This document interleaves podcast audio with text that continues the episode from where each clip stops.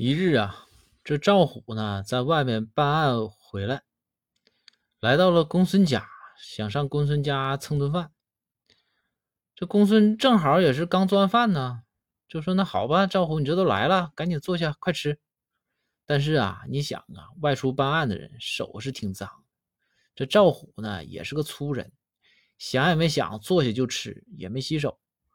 这个时候，公孙呢也不太好意思说。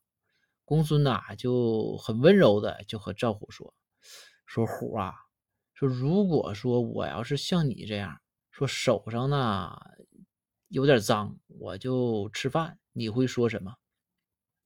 赵虎呢看了看公孙先生，赵虎说：“嗯，我觉得吧，我应该懂点礼貌，我就啥话也不说。”